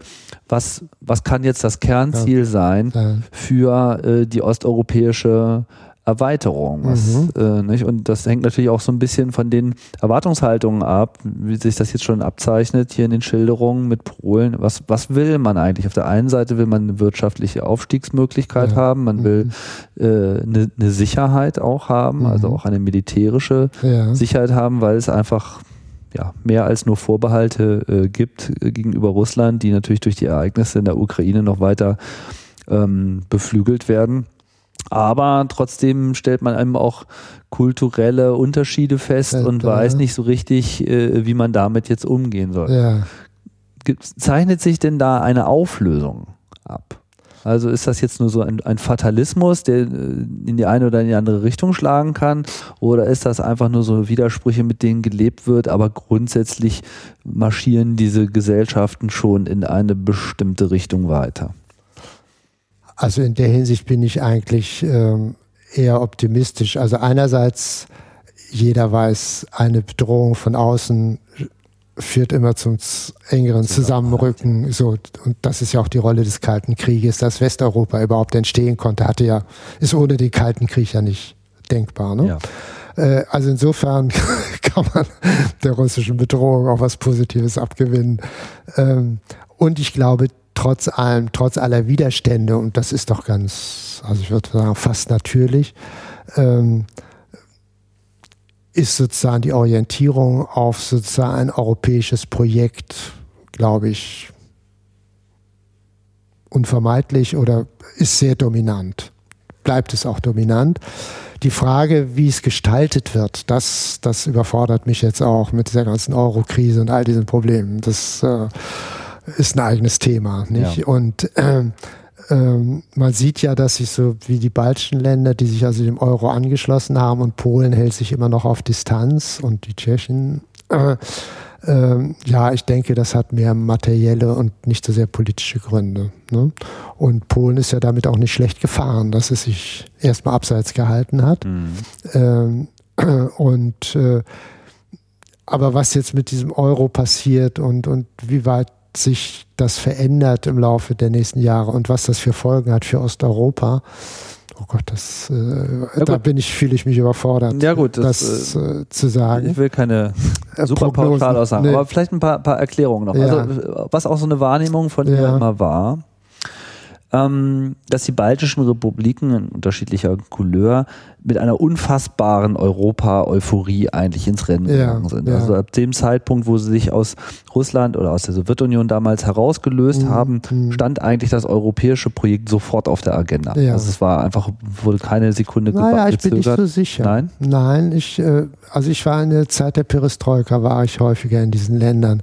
Da stand eigentlich das nationale Projekt die hatten keine Vorstellung, was Westeuropa ist. Natürlich wussten sie, was die NATO ist und dass es eine europäische, ich glaube damals hieß es auch schon Europäische Union gab. Aber das Grundbedürfnis war nationale Wiederherstellung, äh, Nationalstaatlichkeit. Es wurden die alten nationalen Symbole aus der Zwischenkriegszeit wurden überall ausgehängt. Europa spielte noch keine so große Rolle. Und äh, eher die USA, weil diese Länder alle eine starke äh, Immigration in den USA haben. Ne? Mhm. Und von daher kamen sehr viele Impulse auch sozusagen für die Reformation, Reform der. Das ist auch in Polen sehr stark, ne? Ja. Dieses neue Verhältnis zu den USA. Ja, ja, die setzen natürlich, es gab in Polen, äh, in den USA eine starke polnische Immigration und in Frankreich. In Frankreich eher kulturell, in den USA eher sozusagen als Population, mhm. die einen gewissen politischen Einfluss äh, in, den, in Washington auch hatte. Ähm, ja, äh, ich denke, im Vordergrund stand sozusagen die Wiederherstellung der Nation. Ne? Und äh, dann zeigte sich natürlich sehr schnell, dass man, wenn man sozusagen auf die Füße kommen wollte, man westliche Unterstützung brauchte, erhoffte sich zuerst, orientierte sich sozusagen eher am Thatcher-Modell und äh, USA und dann erst allmählich kamen sozusagen die europäischen Einrichtungen äh, ins Spiel. Und, äh, und immer die Zwischennation, also sagen wir für Deutschland und Polen nicht, dass sozusagen von vornherein Kohl die Bereitschaft nach der Anerkennung der Oder-Neiße-Grenze sofort sozusagen, wir müssen mit Polen das machen, was wir mit Frankreich gemacht haben. Und das war umgekehrt auch von polnischer Seite wurde das so gesehen. Man sah es zunächst mal eher als ein binationales Verhältnis. Mhm. Ne? Gut, Litauen und Deutschland, das war nun nicht so ein Problem, weil es keine Grenze gibt. Ne? Ähm, Aber trotzdem, in dem Moment, wo die Beschlüsse gefasst wurden, dass man jetzt der Europäischen Union beitreten will, war mein, aus meiner Erinnerung die Zustimmung de, die relativ, der Länder relativ stark. Ja, die war relativ stark. Ja, ja. Also ungefährdete Referenten. Ja. Das war ja in Polen nicht ganz so. Äh, ja, aber eben auch eine klare Mehrheit. Doch. Ja, am Ende, ja. Aber ja. die Debatte war auf jeden Fall ja, scharfer. Nicht?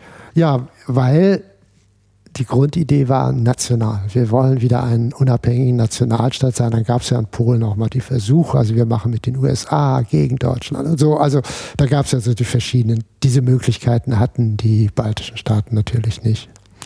Ist ja, ist ja jetzt aber auch in den anderen europäischen Ländern ja auch nicht so sehr viel anders. Ich meine, auch ein Frankreich versteht sich ja immer noch primär als äh, Nation und ja. in Deutschland ist das ja nicht sehr viel anders. Das, ja. äh, und das europäische Projekt äh, mit dem schönen Begriff, den wir hier auch schon mal äh, durchgearbeitet haben, mhm. so als supranationales ja. Institut, liefert ja im Prinzip dann auch die richtige Vorlage. Ja, oder liefert eben einerseits als Schutzmacht, auf der anderen Seite viel Konfliktstoff natürlich auch. Nicht? Also wenn man sozusagen konkrete Politikfelder, sei es Energiepolitik geht, da gibt es natürlich wahnsinnig unterschiedliche äh, Interessen. Nicht? Grad der Abhängigkeit vom russischen Gas oder Polen mit seiner Kohle, die keiner haben will, aber die Polen wollen sie gern behalten und so weiter und so fort. Nicht Litauen sollen sie nun wieder ein äh, Atomkraftwerk hinstellen, nachdem man ihnen verboten hat, ihr altes sowjetisches mhm. weiterzuführen ja. und so weiter. Also sozusagen konkret auf den Politikfeldern gibt es natürlich, aber das finde ich normal. Das ist nun mal Teil der europäischen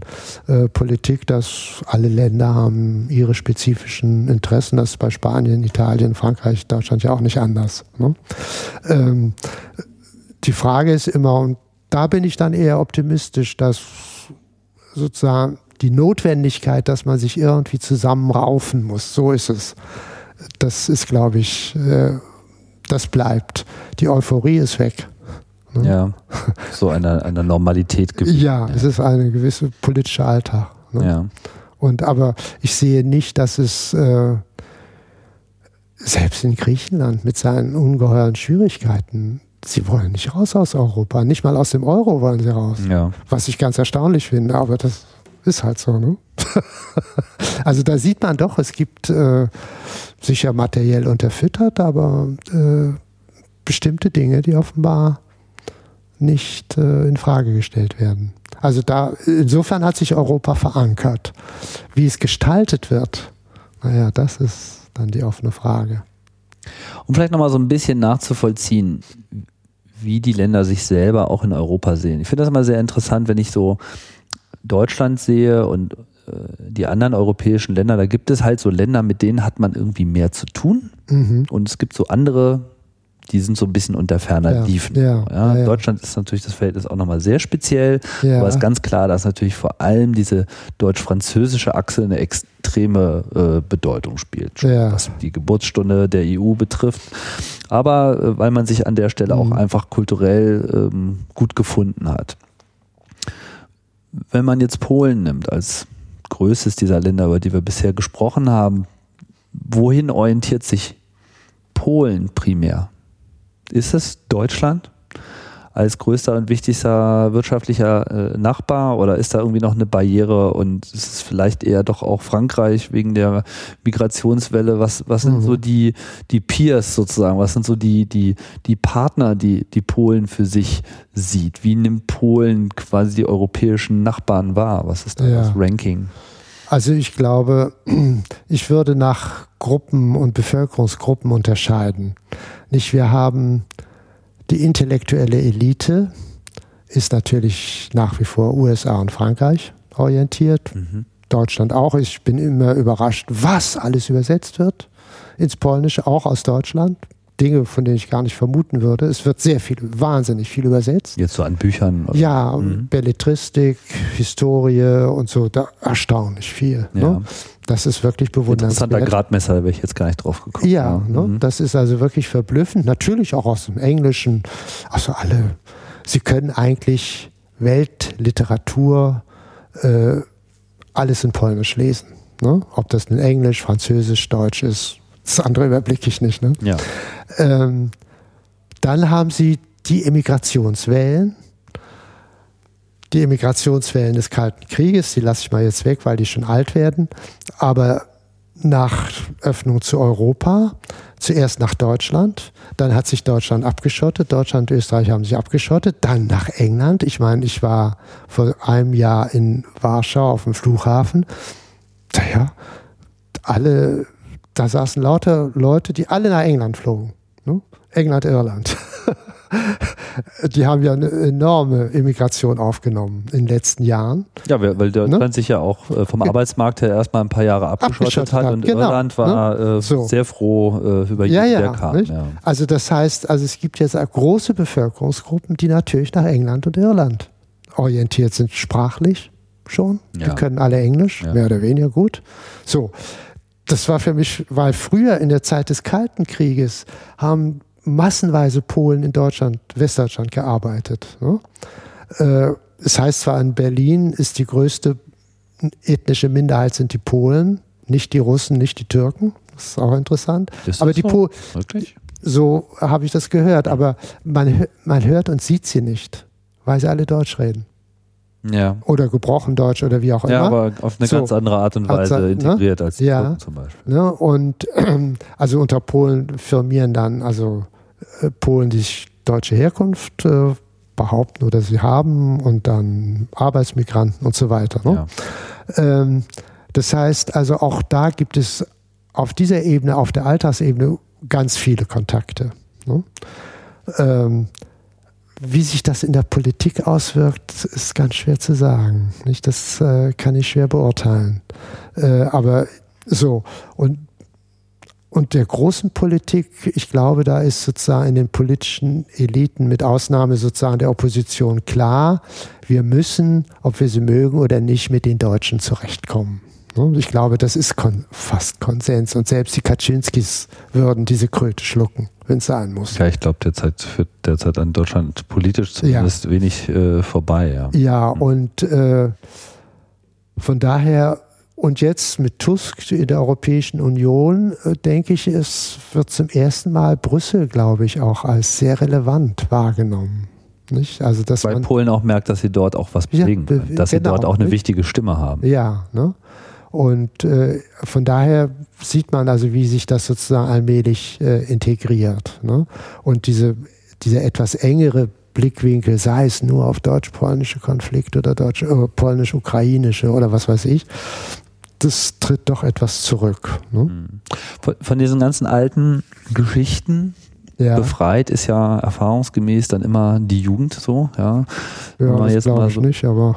Naja, aber macht sich, also könnte sich zumindest leichter davon frei machen. Ach, meine, man ja. hat ja in Deutschland nach dem Krieg auch äh, mit den 68ern erstmal so eine Bewegung, die dann ja. zwar äh, einen langen Marsch hat antreten müssen, mhm. aber den ja auch angetreten hat, dass ja, ja. Äh, zu einer nachhaltigen Änderung des Landes auch geführt hat. Ähnliches wird man äh, sicherlich in den anderen Ländern auch erwarten dürfen. Und durch diese neue Europäisierung, über diese verschiedenen Links, die wir jetzt gerade aufgegriffen hatten, mhm. das wird natürlich vor allem die in Aufbruchstimmung frei äh, agierenden Jugendlichen erstmal nochmal besonders äh, treffen. Und ich denke, da spielt dann halt so eine Kriegshistorie einfach eine andere Rolle. Ja. ja. so wie das ja für uns in Westeuropa auch war. So, ja, Krieg, ja, okay, war, jetzt äh, ja. ist aber keiner, können wir jetzt bitte über was anderes reden. Ist ja schon einfach auch irgendwas, was dann sich irgendwann mal einstellt, wenn man es jetzt nicht zu sehr ja. von links und rechts immer noch mal reingebollert bekommt. Das ist ja dann doch ganz wichtig. Ja, nein, nein, das ist ganz sicher so, nicht ganz unbe und sie bewegen sich einfach anders, nicht? Sie, also wer halbwegs gebildet ist, kann mindestens Englisch Ne? Ja. Das Deutsche verschwindet mehr oder weniger. Und als in der Zeit des Kalten Krieges war Deutsch noch sehr wichtig, aber ich denke, die junge Generation, die jetzt gebildet wird und ausgebildet wird, da ist die erste Fremdsprache natürlich Englisch. Ja. Und äh, so von daher entsteht auch eine gewisse Weltläufigkeit. Nicht? Also man war in Paris, man war in London, man war in Berlin, man war vielleicht auch in Amerika oder weiß was ich. Ne? ich das ist alles nicht mehr so exotisch. Ne? Ja. Und da merkt man auch, äh, also auf der Ebene denke ich auch, nicht entsteht ja doch so eine neue Form von Gemeinschaft, obwohl ich vertraue dem immer nicht zu sehr, weil wir ja für mich ist Jugoslawien immer das Beispiel, wie schnell es geht, sozusagen solche nationalistischen Emotionen hochzukochen. Ne, das geht doch immer erstaunlich schnell und wir kennen das ja aus verschiedenen Kampagnen auch in Deutschland oder auch anderswo, wie schnell man äh, auf diesem nationalistischen Pferd doch wieder mobilisieren kann. Hat sich das, ja über Jahrhunderte bewährt als was, die ultimative Keule, wenn es genau, Probleme ne? gibt, dann macht man ja, halt auf ne? Nationen und alle schreien so. mit. Genau, also das ist äh, trotz aller sozusagen Freizügigkeit, das da ist, glaube ich, das schützt nicht davor. Mhm. Ne? Und man kann ja auch, das kennt jeder, der viel im Ausland ist, äh, man kann ja auch sozusagen sein Deutschtum im Ausland entdecken. Ne? dass man auf einmal merkt, oh Gott, in Deutschland fühle ich mich nicht als Deutscher, aber im Ausland werde ich auf einmal andauernd als Deutscher äh, klassifiziert. Ne? Ist so ordentlich, ist so sauber, ist, äh, versteht keinen Spaß und so weiter ja, und so fort. Ja, man meckert ne? übers Brot, ja. Ja, ne?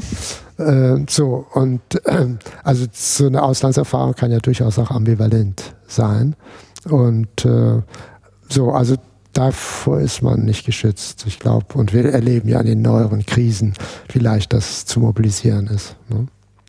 Also, wie schnell die alten Bilder, Merkel mit Hitlerbart und so weiter, wie schnell das sozusagen wieder äh, abzurufen ist. Ne? Ja, das ja? kann aber auch genauso schnell wieder.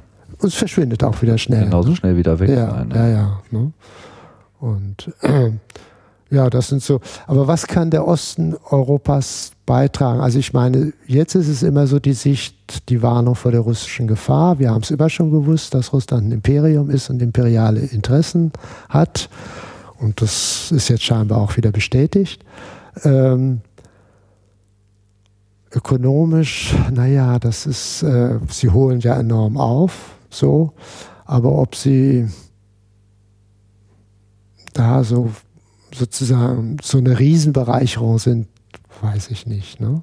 Das, äh, es gibt so kleinere Zentren, wo einiges passiert, aber das ist, glaube ich, immer noch kein Vergleich mit England, Deutschland oder so. Das wird wohl immer in der Hinsicht ein bisschen, nicht Hinterhof, aber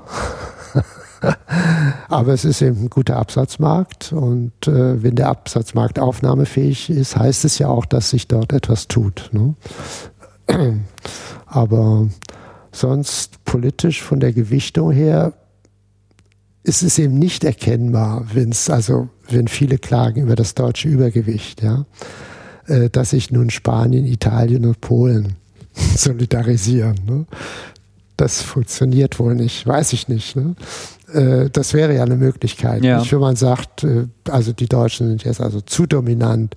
Jetzt haben sie erstmal die Südländer mit Draghi und ihrer Finanzpolitik haben ja einiges durchgesetzt, aber das geht wohl doch immer nur mit den starken Ländern. Und ich würde mal Spanien, Italien zu den starken Ländern äh, rechnen und ja. Frankreich natürlich ja. auch. Ne? Ähm, so, ob sozusagen die Osteuropäer eine ähnliche Front machen könnten, vielleicht im Verhältnis zu Russland ähm, weiß ich nicht. Also, dass sie sagen, so, dass wir stark beeinflussen, wie die Politik gegenüber Russland ist. Aber wir sehen ja, dass Spanien, Griechenland, Italien ja, also am liebsten die Sanktionen wieder aufheben würden. Ne?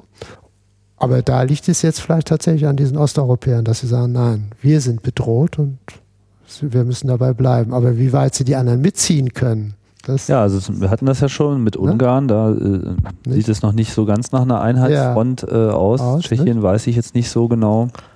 Ja, die sind auch so nicht dafür. Nein, mhm. nein, sind äh, auch eher so auf der politischen Ebene jedenfalls nicht. Also es ist ganz schwierig, weil dieses europäische Geflecht auch so kompliziert ist, nicht? Um wer drückt wo, wo gibt es Gegendruck und so, das ist auf einzelnen Feldern, nicht? Da müsste man Energiepolitik, Finanzpolitik, Europolitik und so, die mal durchgehen. Und ich glaube, dann ist jeweils der Stellenwert der Länder immer ganz unterschiedlich. Mhm. Ne? Aber wenn man nicht so sehr die Frage stellt, was, was, was hat Osteuropa jemals für uns getan? Also nicht Aha. so dieses, was, was können wir davon haben, sondern ja. auch, was kann der Rest Europas von diesen osteuropäischen Ländern lernen, haben. Also was ist, sagen wir mal, das Potenzial der kulturellen Erweiterung oh. auch an der Stelle, außer dass da jetzt noch ein paar andere Sprachen gesprochen werden. Also gibt es irgendetwas, was, ich meine, wir haben so ein bisschen despektierlich vielleicht auch, sagen wir mal, von diesem katholischen Dominanz und der äh, eventuell damit verbundenen Rückständigkeit oder des Nicht-Liberalen gesprochen. Mhm. Ich kenne jetzt die Länder nicht gut. Was kann man denn auf der anderen Seite auch an anderen Einflüssen dort noch finden? Was, was kann eine, eine Rückwirkung sein in diese doch extrem westlich geprägte EU vor allem oder überhaupt Europa, Mhm. ähm, was diese slawischen, östlichen, wie auch immer man sie nennen, zwischen Europa-Regionen äh, zu bieten haben. Was, was, was sehen Sie auch, was so der langfristige Effekt sein wird?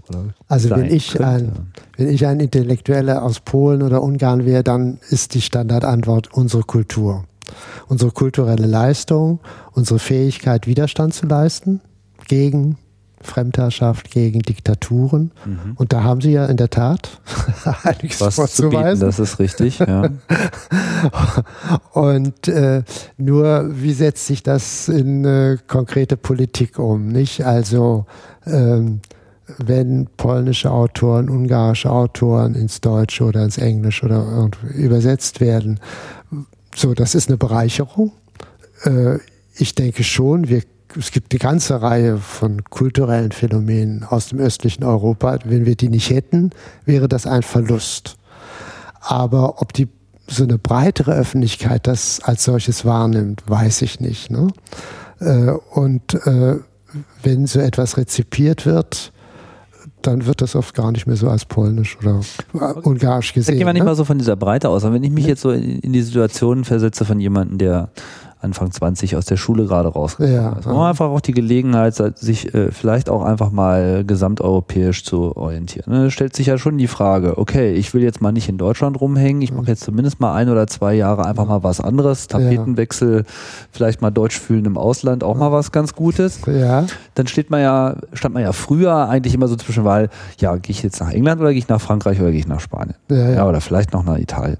So. Und ähm, jetzt ist ja die Auswahl eine ganz andere. Und äh, wenn man jetzt einfach mal so fragt, so, was hat Osteuropa an der Stelle zu bieten? Was ist so quasi so, was würden Sie auch sehen als die Verlockung? Was kann man dort lernen, was man jetzt im Westen so in der Form so nicht lernen kann? Oder erfahren kann? Ja. Ich weiß nicht, ob sich dann, ähm, mal abgesehen von den Schwierigkeiten der Sprache, ob sich so eine Auslandserfahrung so fundamental anders ist, als wenn Sie nach Spanien oder nach äh, Portugal gehen. Äh, ist, äh, es ist wichtig, Auslandserfahrung. Ich glaube, es ist egal wo. Äh, man hat immer die Schwierigkeiten mit der fremden Sprache. Ich glaube, das unterschätzt man immer, was das bedeutet, um sich wirklich teilnehmen zu können. Oh, deswegen Leben, meine ich ja, nicht? früh hinfahren äh, heißt ja auch die Sprache gut lernen. Lernen, ne? So. Und äh, Was wäre denn so Ihr Tipp? Wo würden Sie denn hinfahren, wenn Sie jetzt so 19 wären? na, ich würde wahrscheinlich beides machen und natürlich Amerika. Ne? Das ist Nee, ich meine jetzt konkret, wenn Osteuropa, wohin? Was wäre denn Äh, die was- wichtigste Station? Ich denke, für mich am interessantesten wären dann schon die beiden kulturellen Metropolen Budapest und äh, Warschau. Ne? Krakau ist wunderschön. Ne? Ich weiß nicht, ob Sie mal in Krakau waren. ja, einmal war ich. Ne? Äh, aber sozusagen das intellektuelle Leben, kulturelle Leben ist in Warschau interessanter. Obwohl Warschau aus meiner Sicht ziemlich hässlich ist. Ne? Also ein bisschen wie Berlin. Ne? Ja, auch schwer gelitten hat im Krieg. Ja, und sie haben es auch wieder aufgebaut und das Zentrum ist auch sehr nett und sehr hübsch, aber so. Ne? Mhm. Äh, aber das, das kulturelle, intellektuelle Leben ist in Warschau einfach von einer ganz anderen Dynamik als in Krakau. Ne? Äh, so, da würde ich hingehen. Ob ich da eine viel andere Erfahrung hätte als in Madrid oder Barcelona oder weiß ich nicht, glaube ich gar nicht. Ich meine, man, die Aufnahmekapazität ist begrenzt und so, und die Sprache. Ne? Lernt man das Polnische und was bringt einem das Polnische? Ne? Wenn ich Spanisch lerne, kann ich von Lateinamerika so. Ne? Wenn ich Polnisch lerne, außerhalb Polens. Wie viele äh, osteuropäische Sprachen haben Sie sich denn äh, angeeignet oder zumindest versucht anzueignen? Also ich habe Russisch gelernt, Polnisch gelernt, aber Polnisch dann doch wieder viel vergessen und nur noch lese. Ich spreche es nicht. Dann mal gab es mal eine Phase Serbokroatisch. Das war in meiner Doktorandenphase, dass ich lesen konnte, nicht Ja. sprechen konnte. Ne? Ja, das war's schon. Aber die Wahrnehmung, dass das ein, ein, ein gemeinsamer Sprachraum ist, ist eigentlich eine Fehlwahrnehmung. Es ja, gibt äh, Ähnlichkeiten, ja. aber es ist nicht so, man lernt eine, kannst du alle, sondern nein, da nein. ist äh, noch das mehr Das ist dabei. so ähnlich wie, sagen wir mal, Deutsch und Holländisch, nicht? Also ist es viel leichter natürlich dann Holländisch zu lernen oder wenn Sie den Text vor sich haben, das zu lesen. Ja. Sprechen können Sie es dann immer noch nicht und verstehen tun Sie die Holländer auch nicht. Äh, aber wenn Sie einen Text vor sich haben, können Sie es ungefähr erraten. Ne? Mhm. So ist das zwischen den slawischen Sprachen auch, nicht? Und äh, ja, aber sie können nicht mit Polnisch, naja gut, ob sie sich dann im russischen Bereich bewegen können oder mit Russisch, also Russisch hat ja den Status einer Lingua Franca fast. Ne? Mhm. Ähm, da können sich, also das, deshalb fahren eben auch viele nach Russland. Ich weiß, das ist ein Riesenbereich. Ja. Während Tschechisch, Polnisch, die haben es schon schwer. Ne? Obwohl sozusagen, was sie kulturell bieten, äh, mindestens so attraktiv ist wie jede andere Großstadt. Da sehe ich keinen großen Unterschied eigentlich. Gut, auf nach äh, Osteuropa. Ja. Wo auch immer es genau liegen mag. ja, Herr Bayrau, vielen ja. Dank für die Ausführungen. Schönen ja. Überblick über äh, diesen Bereich. Ja, ich hoffe, dass etwas klarer geworden ist. Mir auf jeden Fall. es war jetzt vor allem ein ich mag es immer, wenn man auch so einen, einen Überblick liefert, ohne jetzt, äh, wie, wie soll man die äh, Historie von, von, von 20 Ländern erzählen. Ja, ja. Aber dass da überhaupt viel in Bewegung ist und dass, äh, dass sich da einfach auch viel getan hat, nicht nur durch den, durch den Krieg, sondern auch durch die äh, Nachkriegszeit und auch die Nachwendezeit, äh, das ist ja offensichtlich und da haben wir, glaube ich, schon ein bisschen Fokus geboten und ähm, das Ganze ist auch hier ein Einstieg eigentlich ja. in diese Thematik. Wir werden in den nächsten Sendungen hier äh, einzelne Länder noch ein bisschen genauer anschauen. Insofern mhm. vielen Dank erstmal für den Überblick. Danke. Gut. Mhm. Ja, das war's. Ich sag äh, Tschüss, vielen Dank äh, fürs Zuhören bei Fokus äh, Europa. Bis bald und äh, schaltet wieder rein.